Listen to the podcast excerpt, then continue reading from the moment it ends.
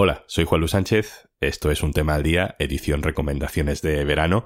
Hoy te traigo un episodio del podcast De eso no se habla, que es uno de los favoritos de nuestro equipo, que además estrena su segunda temporada este, este otoño. Es un podcast de no ficción, a medio camino entre la crónica, el ensayo, el documental, que habla de los silencios, de los tabúes de la sociedad. Este episodio en concreto cuenta la historia de una placa, una placa que hay en el pueblo de, Isabel, Isabel Cadenas Cañón, la autora del podcast, que conmemora un hecho histórico que cambió la vida de muchas mujeres en España, una placa que está al lado del ayuntamiento del pueblo, pero que ella no había visto nunca y de hecho casi nadie en el pueblo la había visto nunca.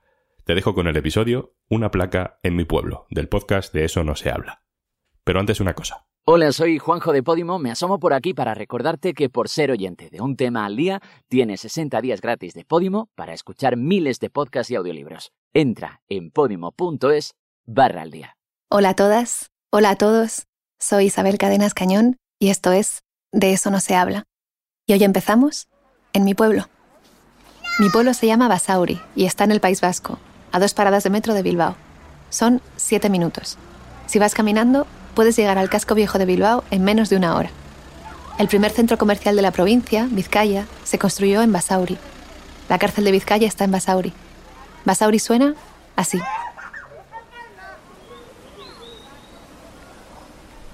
Basauri creció a la sombra de Bilbao por la cantidad de fábricas que había y que aún hay allí. Firestone, Sidenor, La Vasconia. La mayoría de nuestros padres trabajaban en esas fábricas o fábricas similares, la mayoría de nuestras madres eran amas de casa que nos llevaban a la escuela. En mi clase, la mayoría nos apellidábamos García o López. Éramos hijas e hijos de inmigrantes de otras partes de España, lo que se dice maquetos, los charnegos del País Vasco. Nunca estuve especialmente orgullosa de ser de allí. Basauri me parecía un pueblo sin mucho que hacer, sin mucha historia. Yo me fui en cuanto pude. Y fue entonces, cuando vivía ya en otro sitio, cuando mi pueblo empezó a sonarme de otra manera pues me encantaría ser casi de tu pueblo, orgullo, tendría como orgullo de pueblo, ¿eh? De, hacia, hacia Basauri. Me lo decían muchas amigas feministas, como estas con las que estoy hablando ahora, Aisea Miguela y Justa Montero, que qué orgullo ser de Basauri, porque allí había ocurrido un hecho histórico que había cambiado la vida de las mujeres en este país. Y yo no tenía ni idea. Sí, fue sin lugar a dudas lo más importante que sucedió y eso eh, significó poner ante toda la sociedad el derecho de las mujeres a decidir sobre su vida y sus cuerpos. Fue el caso de las 11 de Basauri, 11 personas detenidas por abortar en 1976, un año después de la muerte de Franco, y que tuvieron que enfrentarse a casi 10 años de juicios. Durante ese tiempo, feministas de todo el Estado se echaron a las calles para pedir su absolución y reclamar el derecho al aborto. Las movilizaciones fueron tan grandes que este caso se considera el precursor de la ley que despenalizó el aborto en 1985 voy a decir esto y está un poco mal, pero como los padres de la Constitución, joder, pues estas son las mujeres, ¿no? Las 11 de Basauri con otras muchas mujeres serían las madres de los derechos sexuales y reproductivos. En el centro de mi pueblo hay hasta una placa que conmemora las 11 de Basauri. Así que me fui allí para ver si yo era la única que no conocía esta historia. ¿Usted ha visto alguna vez esa placa que está ahí puesta? Pues no me he fijado. Mira, yo no me acuerdo de eso, ¿eh? No, no, no, no. ¿11 mujeres? 11 mujeres. No, no me recuerdo. Nada, ¿no? no, tengo ni puta idea. Ah, lo del juicio a las 11 mujeres. Ah, eso lo vivimos. Sí, yo no, ni, idea. Oír de eso sí tengo oído, pero... Sí, yo creo que sí. Lo que pasa es que no se sabía quiénes eran. Porque estaba eso, pues... Muy... lo que pasa? Que yo creo que también se quedó muy callado y que muchas mujeres de entonces... Tan callado se había quedado que hasta que empecé a trabajar en esta historia yo ni siquiera había visto esa placa. Y eso que está a un minuto de casa de mi padre, la casa donde crecí y a la que sigo yendo muy a menudo. Tampoco había visto nunca la placa, ella. Juicio, hola. No la había visto nunca y he venido aquí anonadada. Me he quedado. Y es bastante sorprendente porque ella fue una de las once de Basauri. Me costó mucho encontrarla. Todo el mundo me decía que era imposible, que las 11 de Basauri no habían hablado desde que terminó su caso, hace ya 35 años, y que no querían volver a hablar. Bienvenidas y bienvenidos a De eso no se habla. Hoy nos preguntamos cómo se construye un silencio.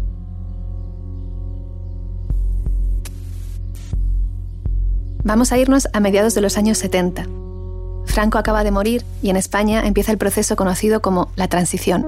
Fue una explosión a todos los niveles, ¿no? Culturales, políticos. Que si la votación de la Constitución, que si las primeras elecciones generales, que las elecciones municipales, estaba todo ese burbur. Eh, de pronto como que el país eh, respiró, ¿no? Después de 40 años de de silencio, de dolor. Y había como mucho activismo político. Y el feminismo fue una parte fundamental de ese activismo.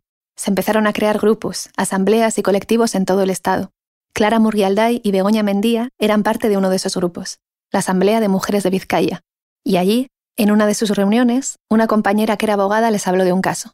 Era 1979. Que nos habíamos enterado que estaban, de que iban a procesar a 11 mujeres y por haber abortado y por haber hecho abortos, una de ellas, y de que les pedían una, montonera de, de, años de cárcel. Aquellas mujeres de las que habla Clara habían sido detenidas tres años antes, pero nadie se había enterado hasta entonces.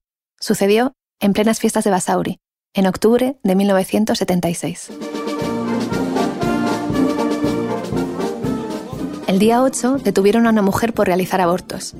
Le preguntaron a qué mujeres había ayudado a abortar ella dio algunos nombres y al día siguiente varios policías vestidos de paisano se presentaron en casa de esas mujeres. Se las llevaron a comisaría para una declaración breve, o eso les dijeron. Esas mujeres tenían entre 19 y 38 años. Casi todas estaban casadas, casi todas tenían hijos, casi todas habían emigrado desde otras partes de España y todas eran de clase obrera. Había dos excepciones. Una estaba soltera cuando se quedó embarazada y de hecho tuvo al niño. Otra huyó en su lugar se juzgó a un hombre, un hombre casado que mantenía relaciones con ella y al que acusaron de inducirla a abortar. Pasaron cuatro días en el calabozo. Después las dejaron en libertad condicional, a espera del juicio. Y como los maridos de algunas de ellas trabajaban en fábricas del pueblo y estaban afiliados a sindicatos, un despacho laboralista de Bilbao asumió su caso. Después esperaron, pero no imaginaban que tendrían que esperar tanto. El juicio tardó tres años en llegar.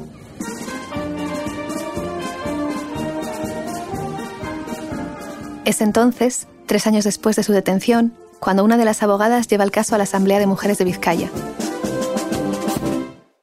El derecho al aborto era una de las grandes demandas del movimiento feminista, y este caso llega en el momento justo para encarnar esa reivindicación. Es la oportunidad perfecta para sacar el aborto del ámbito privado y llevarlo al debate público.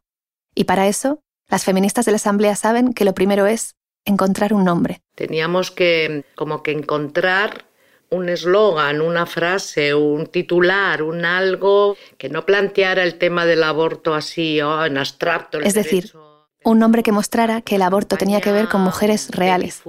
Y después de mucho pensar, lo encontraron. el eslogan ese, ¿no? Las 11 de Basauri.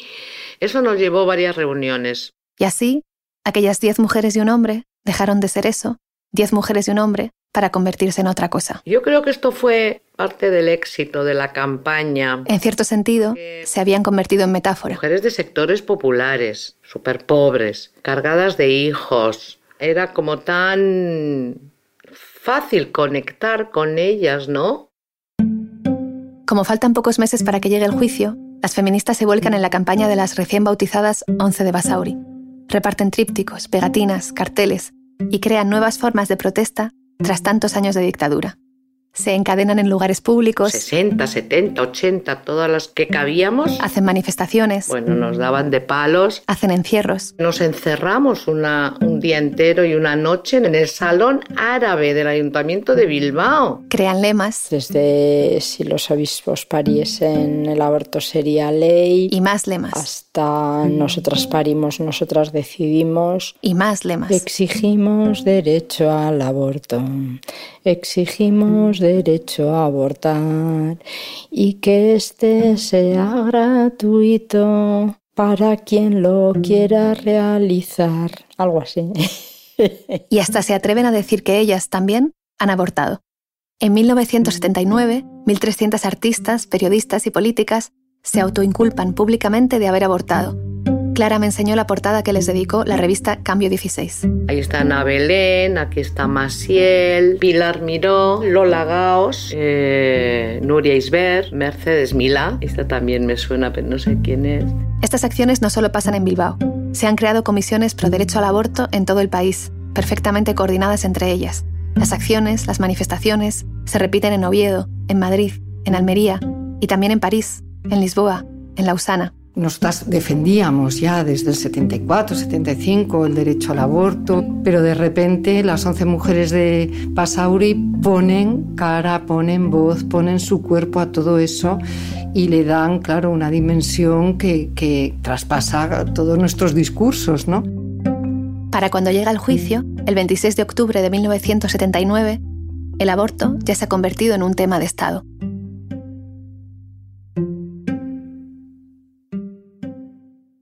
Ese día, Bilbao amanece lleno de prensa que quiere cubrir el proceso. Pero no podrán entrar en la sala. A petición de las acusadas, el juicio se va a celebrar a puerta cerrada. No quieren que nadie las vea. Sabemos esto porque días antes del juicio, seis de aquellas mujeres participaron en una rueda de prensa en el despacho de uno de los abogados, y los periódicos de la época cuentan que algunas no quieren subir al estrado para que nadie las reconozca. Un artículo del país escribe, y es que estas mujeres que de pronto se han convertido en una causa de lucha en todo el Estado, no tienen muy asumido el papel de heroínas que les toca vivir. Quizá lo entendieron entonces, el día del juicio, al ver los miles de personas que se manifestaron frente al juzgado para pedir su absolución.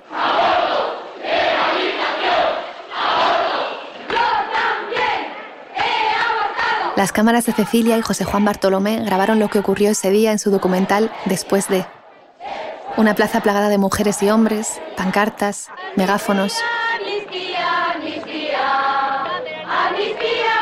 Un grupo de abogadas que acuden con sus togas a entregar 25.000 firmas a favor del aborto. No, simplemente la mujer se está revelando mucho más ahora que antes. Ahora nos estamos revelando porque tenemos mucha más conciencia de, de la opresión que estamos llevando a través de todos los años. Y un debate que ya se ha instalado en la sociedad, pero que los partidos en el poder tratan de ignorar. Este juicio fue suspendido a la espera de que se calmaran las protestas, pero los procesos por aborto continúan y el aborto sigue siendo delito. El juicio se suspende por el revuelo. No será la única vez que eso suceda. Entre 1979 y 1981 se suspende una vez, dos veces, tres veces. Las once regresan a sus casas. No lo están pasando bien. El aborto es un estigma y tienen miedo del vecindario. Lo sabemos porque la revista La Calle consigue hablar con todas ellas, una de las mujeres dice, en la tienda nos han llegado a llamar animales y asesinas. Te sentías cohibida en la calle. Otra de las mujeres pide que no pongan que son de Basauri, que digan que son de Bilbao. El artículo dice, no quieren fotografías, aunque saben que cualquiera puede hacérselas. No quieren dar sus nombres, aunque saben que cualquier periodista puede conocerlos. El anonimato de estas mujeres se guarda con tanto celo que la mayoría de las feministas de la Asamblea no las conocen. No sé, yo... ¿O estaban presas? ¿O estaban clandestinas o...? Pues siempre han querido estar en el anonimato o de alguna manera... Pero no, no, no estaban accesibles. Que yo recuerde, no, desde luego. El nuevo juicio se convoca en 1982 y para entonces la actitud de algunas de estas mujeres ha cambiado. Cuatro de ellas, por ejemplo, firman una carta abierta y dicen, Estamos orgullosas y queremos agradecer a todas las mujeres de Vizcaya y de España entera el esfuerzo que hicisteis por ayudarnos en ese momento tan amargo que no llegamos a pasar por vuestra lucha.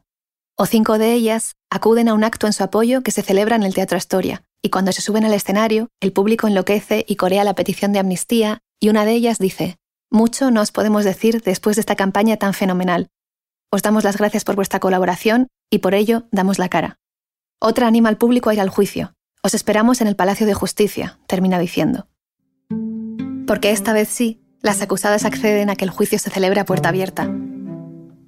Esa era parte de la estrategia tanto del movimiento feminista como de la defensa, sacar el aborto del ámbito privado, convertirlo en algo público. Por eso las mujeres hemos reclamado siempre que hay que abrir puertas y ventanas y por eso este proceso la defensa lo tuvo muy claro desde el principio. Teníamos que hacer un juicio público. Era el 16 de marzo de 1982.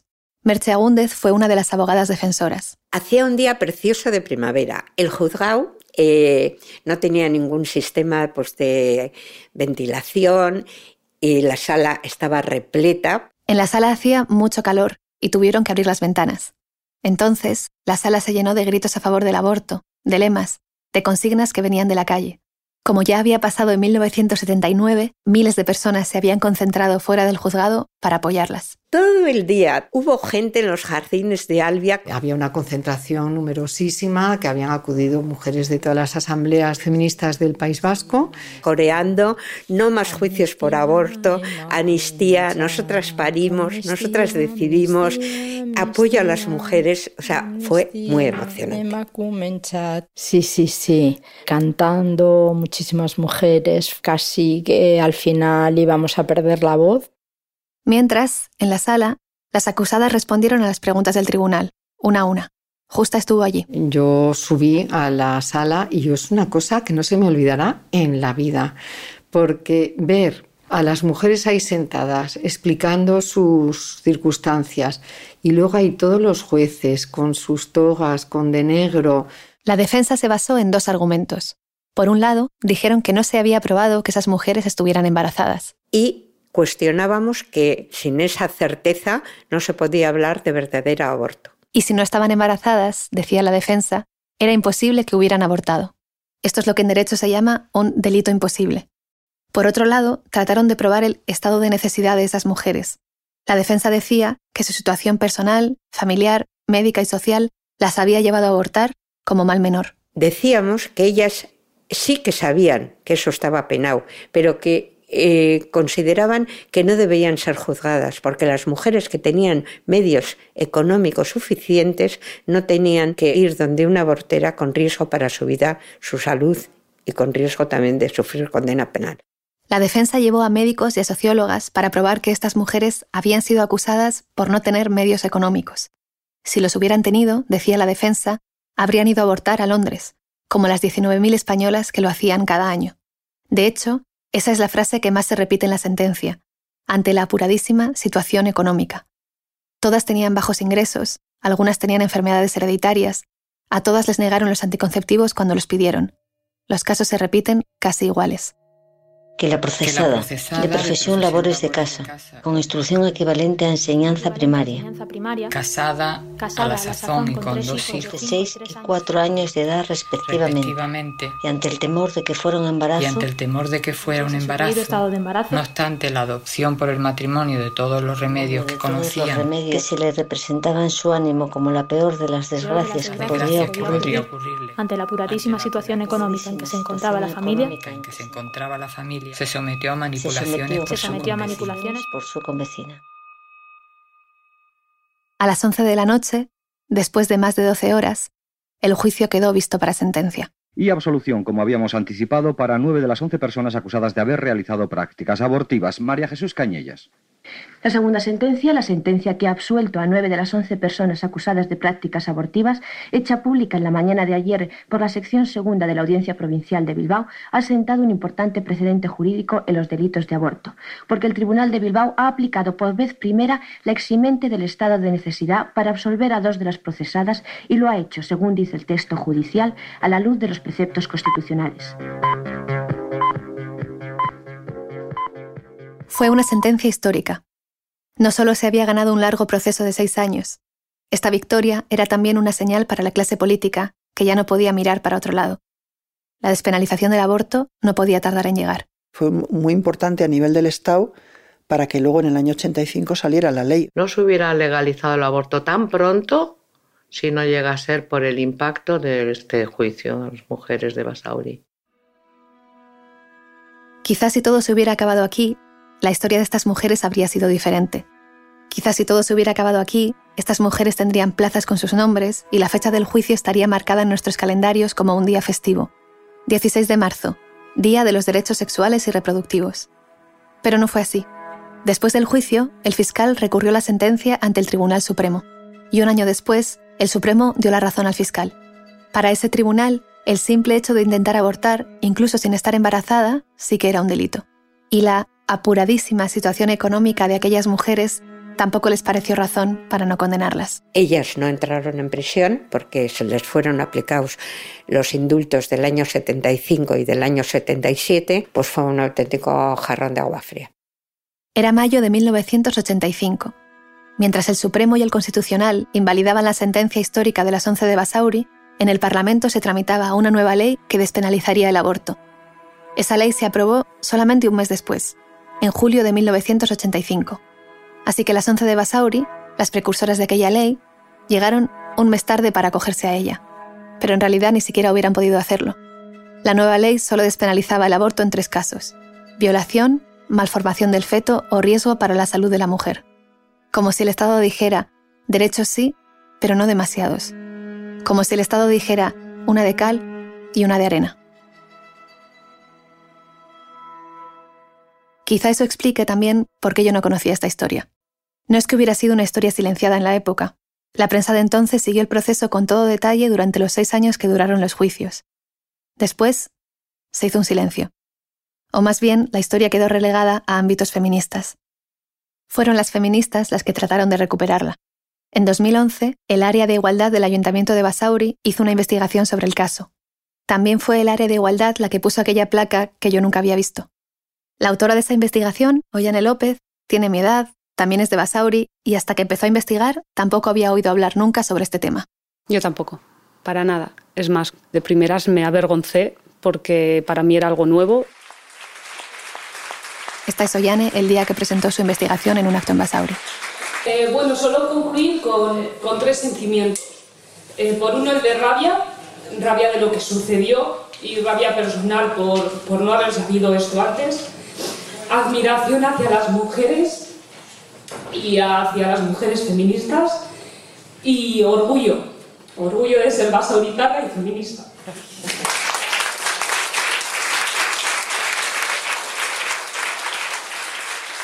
Mientras me seguía preguntando cómo podía ser que no conociéramos esta historia, otra pregunta empezó a parecerme mucho más importante. ¿La conocían ellas? ¿Aquellas once mujeres? ¿Sabían que son un hito para el movimiento feminista? ¿Que se las cita en libros? Que hay una placa en su honor en el centro del pueblo? No había manera de saberlo. Desde que terminaron los juicios, esas mujeres no habían vuelto a hablar. Ollane intentó hablar con ellas. Me dijeron que estas mujeres ya en el momento en que se acabó todo no volvieron a hablar. También lo intentó Maite Ibáñez, que se basó en la investigación de Ollane para hacer un documental sobre el caso. Ese documental se emitió el año pasado en la ETV, la televisión pública vasca, y gracias a él mucha gente oyó hablar del caso por primera vez. Pero en su documental tampoco estaban las voces de aquellas mujeres. Hablé con Maite por teléfono. Es que nosotros realmente hemos intentado, lo hemos intentado, pero eh, la gente que con la, a la que hemos preguntado, digamos, siempre nos han dicho, es que no quieren hablar, es que no quieren hablar, es que hay que hacerlo, pero sin hablar con ellas, es que no quieren hablar, no quieren hablar. ¿Por qué no habían querido volver a hablar? Todas las personas que entrevisté me dijeron que las once no habían querido exponerse en la época y que por eso nunca habían tratado de buscarlas después. Y yo me preguntaba ¿Cuánto tiempo dura un silencio? ¿Y si ahora sí querían? ¿Alguien se lo había preguntado a ellas? ¿Directamente a ellas en los últimos 35 años? Hablé mucho de esto con Mariluz Esteban y Paz Díaz, dos feministas del grupo de mujeres de Basauri que vivieron el proceso de las once y que tampoco sabían quiénes eran esas mujeres. Entonces, hoy día igual, las más jóvenes que tenéis también otra cultura, otra formación periodística y tal, pues igual lo veis de otra manera y igual se puede tratar de otra manera. No estoy diciendo que aquella fuera lo mejor, pero nosotros lo hacíamos ideológicamente, o sea, lo teníamos pensado, no lo improvisábamos, ¿no? El, el no indagar, el no buscar. No sé si es por ser de otra generación, pero mientras las buscaba, iba creando mis propias teorías. Que quizá nadie las había llamado, que quizá nunca se lo habían contado a sus hijas y a sus hijos, que quizá simplemente no querían recordar. Y todos esos quizás no hablaban tanto sobre el pasado, sino que hablaban del presente. Mostraban sobre todo dos cosas. Una es que el aborto sigue siendo un estigma. Estoy convencida que todavía hoy está, está influyendo los mismos mecanismos que influyeron en ese momento. Es que la penalización social. Y la penalización social ya no es tanta la que existe, sino la que ellas creen que existe, porque ellas llevan esa carga, porque son las mujeres que lo único que han hecho ha sido abortar me parece que, aunque fue un secreto a voces, pero claro, son las que abortaron, ¿eh? No, tienen más título, ¿eh? Que yo sepa. La otra es que las historias de las mujeres siempre han sido consideradas menores. En el reparto del mundo, a nosotras nos tocó el ámbito privado y es ahí donde se han quedado la mayoría de nuestras historias. Mientras las once de Basauri iban de juicio en juicio, en España ocurría la transición, con mayúsculas. Una nueva constitución, unas nuevas elecciones, un nuevo país, o eso se decía. Pero los derechos y las reivindicaciones de las mujeres siguieron en un segundo plano. Cuando las feministas trataron de incluir en la Constitución del 78 temas como la corresponsabilidad, temas como el aborto, recibían siempre la misma respuesta. Ahora no toca. Y ese ahora no toca se fue extendiendo también en la construcción de nuestra memoria. Y llega hasta hoy. Quizá me equivoque, pero la mezcla de estas razones, la falta de reconocimiento, el estigma de haber abortado, pueden crear un silencio que no solo les afecte a ellas, sino que se extienda también a la próxima generación. Ojalá me equivoque. Pero creo que no. Sistemáticamente, los hijos y familiares que conseguí localizar me fueron cerrando puertas, bloqueando en redes sociales. Solo te quiero preguntar una cosa. Personas que me decían que me responderían al día siguiente, después desaparecían misteriosamente. Nunca volví a saber de ellas. No, no, no, no, tiene nada que ver con, Habrá muchos que estén negando que, está, que a mi madre le pasó eso, estoy cometida, que, que habrá hijos que dirán que no, que eso no se lo habían inventado las feministas, me va a abortar eh, mi madre. Y algún día igual se estudia toda la represión que también ejercen los hijos sobre las madres, porque hablamos a veces de los maridos de los padres, no sé qué, pero está sin estudiar otras cuestiones. Hasta que al final hubo un hijo que sí quiso hablar conmigo. Hola. Hola. Hola, ¿cómo estás? Bien, bien. Empezó en el 77 y duró como hasta el 85. Yo no sé si has oído hablar de esta historia. O algo así, porque una de esas... mi madre, creo. ¿Es tu madre? Creo que sí. Y bueno, pero no he hablado con mi madre de esto nunca. La no, no me lo he planteado, no. Y yo preferiría, si quieres, si hace de ella, eh, reunirnos y,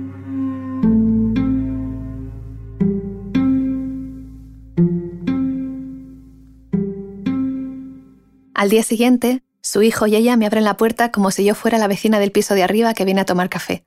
Me sonríen. Me estaban esperando. El hijo me hace pasar al salón y ella prepara algo en la cocina. El salón es espacioso, tiene muchísimas cosas, sobre todo fotos. Desde la cocina, justo mientras estoy encendiendo la grabadora, ella me pregunta si el aborto ya es legal en España. No, que no sé, ¿eh? ¿No sabes? ¿Eh? Si fue gracias, a ti que se legalizó. no tengo ni idea. Claro, en el 85, ama. Pero aquí en Bilbao está prohibido. No. Les había dicho que iba a llevar pasteles, pero me dijeron que no, porque estaban a régimen. Ella vuelve de la cocina con tres vasitos de fresas con zumo de naranja, uno para cada uno. Y ambos tienen muchísimo cuidado para que no se me manche la grabadora. Que lo tome aparte en una silla por si no, si no. Para que no manche el equipo. A ver. ¿Te dejo aquí o mal? No, ahí bien. Oh, qué rico, por favor. Ya estoy grabando. acabo de poner. Pero no te preocupes que no va a salir nada que tú no quieras. Ah, no, no, no, pero si esto es no personal, eh, lo del aborto igual después, no, te iba a enseñar unas fotos. Ella tiene muchas ganas de hablar, aunque no necesariamente sobre el caso de las 11 de Basauri. Pero antes de empezar a hablar, necesitamos un nombre. Cuéntame cómo te llamas. Eh, ¿El nombre entero sale? Ah, es verdad. No, te voy a proponer un nombre. A ver qué te parece. Diana. Me llamo Diana. Le propongo Diana porque ese es el nombre que sale en la sentencia de uno de los juicios. Desde hace unos años, en España se anonimizan las sentencias antes de publicarse, y a las personas que participan en un juicio les ponen otros nombres. A ella le pusieron ese, Diana. Así que Diana, su hijo y yo, sentados en el sofá, nos tomamos nuestras fresas con zumo de naranja y mientras vemos fotos. Aquí en el monte, haciendo la cabra. Aquí en más monte está yo. ¿Cuántos años tenías aquí? 19, ya tenía novio, ¿eh? el novio ya le tenía. En las fotos empieza a verse ya la historia que la llevó a ser una de las 11 de Basauri. Una chica que a los 18 años se queda embarazada de su novio. Esta soy yo embarazadísima, de 8 meses, aquí en el monte, en la playa, en una moto. Una de estas le mandé a mí, es a la Mili. Me dice, ¿qué me has mandado? Digo, pues a mí en una moto. un novio que se va a la mili y se desentiende del embarazo. Se acojonó, estaba en la mili y dijo, un niño. Al avanzar el embarazo, el novio se arrepiente y decide casarse. Ahí están ella y él, modernísimos, en las fotos de la boda. No quería casarse y luego mira cómo se arrimaba. Tonto. Yo tenía las cejas en un hilo y luego, mira, ya, ya las tengo normales. No, no, ¿Quién? Los dos. ¿Quién? Tú. Normalita. Y en sus brazos, el niño recién nacido. Y mi hijo es, le tenemos en los brazos en la boda. Mi hijo fue a la boda. Ese niño es el hijo que ahora escucha sentado junto a nosotras en el sofá. De las once de Basauri, Diana es la mujer soltera que no abortó, la que la prensa bautizó como la del happy ending, la del final feliz, porque tuvo al niño y se casó con el padre.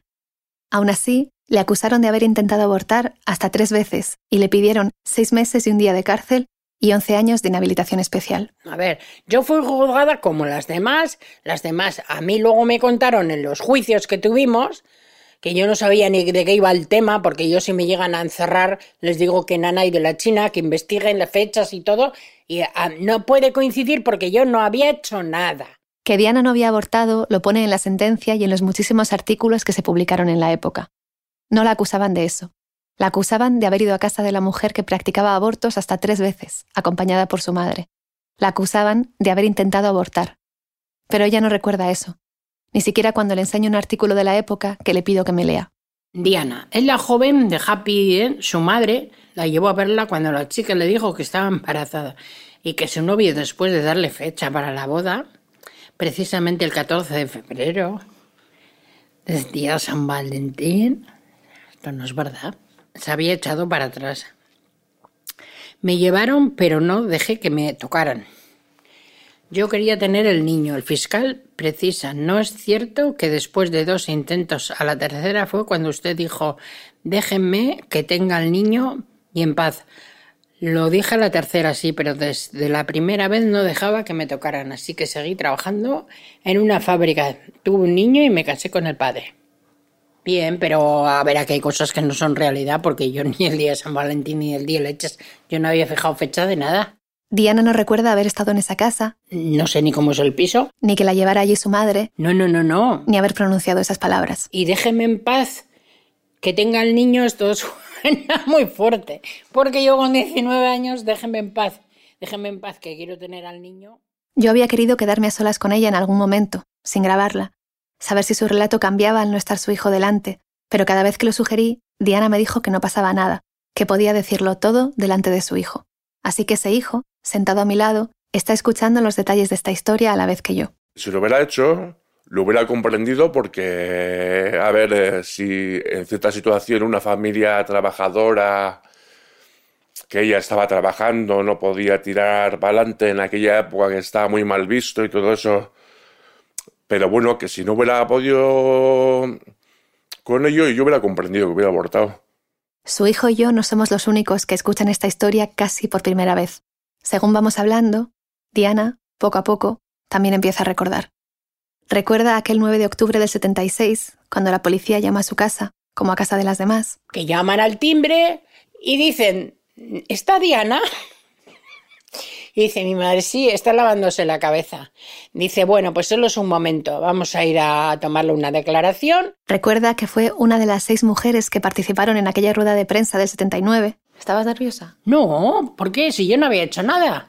Oh, bueno, pero hablar delante de tanta gente, de tantas cámaras. No, y mucha gente dijo, eh, si queréis dar la cara, y todas decían que no. Yo dije, a mí no me importa. Y los, los que no, que no, que me conocen. Y a eso le siguieron los juicios. Pero de eso Diana se acuerda poco. No, porque eso no hace mucho tiempo, entonces yo era una cría. Es que no me acuerdo cuántos hubo, ¿eh? Que no me entero ni de que me han acusado. A mí me llevaban para un sitio y para otro. Mañana vamos, mañana venimos. Diana dice que a ella nunca le importó dar la cara. Quizá sea su memoria, o quizá no. Lo que es cierto es que después de tantos años y de tantos juicios, Diana nunca había sido consciente de lo que había significado ese proceso en la historia de nuestro país. Es que es que no tenía ni idea porque eso transcurrió y yo sé que hubo manifestaciones y yo sé que cuando salíamos de un juicio había mucha gente y a nosotras nos metieron en un furgón y o en uno o dos, no me acuerdo, y la gente decía, "Os apoyamos, estamos con vosotras." Pero yo no sabía a qué se referían con nosotras. Ni siquiera sabía que las llamaban las once de Basauri. No tenía ni idea ni que, ni que éramos once, ni cinco, ni seis. Yo pensaba que éramos seis. Y tampoco sabe nada de los homenajes que se les han hecho. Yo no sabía nada ni que hay una placa, que no sé ni dónde está porque nunca me he enterado. Y a su lado, su hijo. No sé, mi madre tampoco lo pasó muy mal. Eh, al parecer el resto de la mujer lo pasaron bastante peor. Y bueno, me siento, eh, no sé, un poco emocionado. No sé, porque fue un hecho histórico. De ahí luego se pasó a... se creó la ley del aborto, ¿no? Gracias a... ¿Y te sientes orgulloso de...? Mm. Diana es solo una de las once de Basauri. Quizá su historia no tenga nada que ver con el resto. Quizá fue la que menos sufrió, como dice su hijo, como dice ella. O quizá sufrió, pero ha decidido contarse la historia de esta manera. No lo puedo saber y en realidad no importa. Diana es la única de las once de Basauri que ha aceptado contarme su historia. Y su historia es esta, con huecos, con olvidos, con reconstrucciones, como es siempre la memoria. Lo que sí me importa es esto, que la única de las once que ha querido contar su historia sea la única que no tuvo que cargar con el estigma de haber abortado, dice mucho de lo que pesa, aún hoy, el estigma de haber abortado. E incluso así, incluso sin tener que cargar con ese estigma, incluso hablando bajo otro nombre, Diana no se considera parte de esta historia.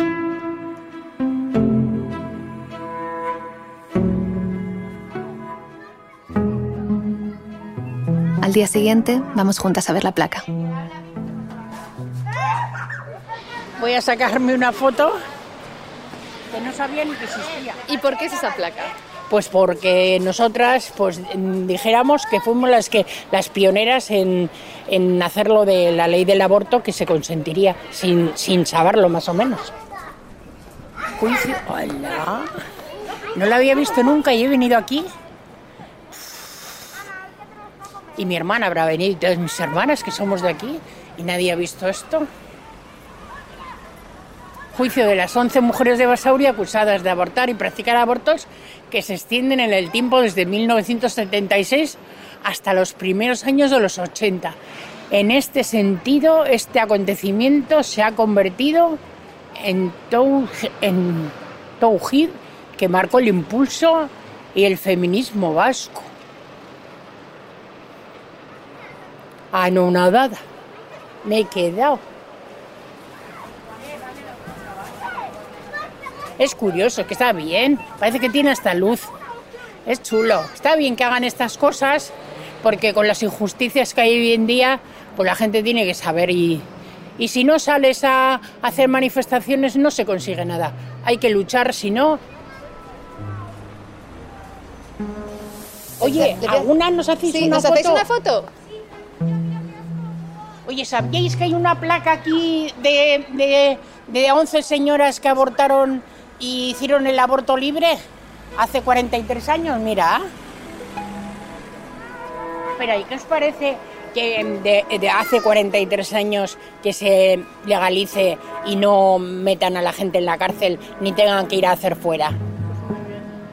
¿Os parece bien? Sí, porque una persona puede quedarse embarazada por diferentes motivos y no sé. ¿Puedes creer que una de ellas soy yo y tuve el hijo? Ahora me entero, después de 43 años, me entero que la placa está aquí y que una de ellas que fui yo.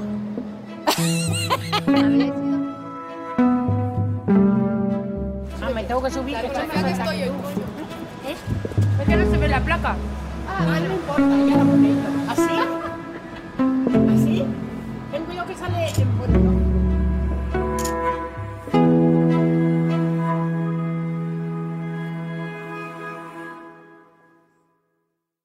Mi amiga Isea me dijo que este tenía que ser un episodio de ida y vuelta. Hacerlo y que lo escucharan las once de Basauri. Y también sus hijos.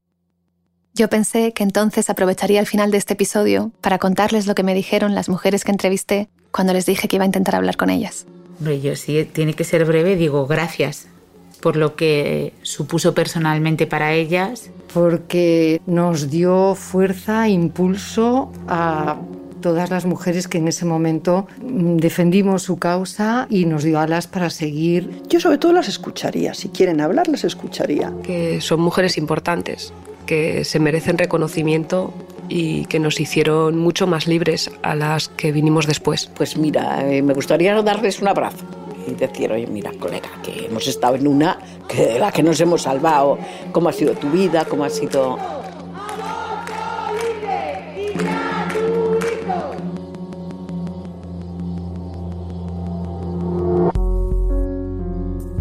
Soy Isabel Cadenas Cañón y de eso no se habla, ¿o sí? La producción, el guion y el montaje de este episodio los he hecho yo. Laura Casillas ha hecho la edición de texto y Vanessa Guslo la edición de guion. Nuestra ayudante de montaje y de casi todo es Paula Moraes. El diseño de sonido es mío y de Marcos Salso, y nuestro estudio de sonido es Isolé División Sonora. La música de nuestra sintonía es de Alba Noto y Ryuichi Sakamoto. La comunicación la hace Laura Casielles. La ilustración de este episodio es de Carmen Cáceres. Gracias a Ollane López por compartir con nosotras su investigación. Y gracias a Charo Hernández y a Toñi Montes por prestarnos sus voces para leer la sentencia. Gracias a todas las personas que nos han ayudado en nuestra búsqueda de las 11 de Basauri. Y también a las que en sesiones de escucha colectivas e individuales nos han ayudado a hacer este episodio mejor. Sois tantas personas que hemos puesto vuestros nombres en los créditos de la página web. Si tienes alguna historia de silencios, habla con nosotras. En nuestra página web www.deesonosehabla.com puedes suscribirte a nuestro boletín, escuchar el resto de episodios o ver las formas de mandarnos un mensaje de voz o de texto o un email. También estamos en Twitter, en Instagram y en Facebook y ya sabéis que nos encanta hablar. Si te ha gustado este episodio, recomiéndaselo a tus amigas o a quien quieras y suscríbete en nuestros canales en Apple Podcast, Google Podcast, Podimo, Spotify o donde sea que escuches podcast. Puedes hasta dejarnos una valoración. De eso no se habla se produce en el orgulloso barrio de Lavapiés, en Madrid, gracias al apoyo de PRX, Public Radio Exchange y del Google Podcast Creator Program. Volvemos en dos semanas. Gracias por escuchar.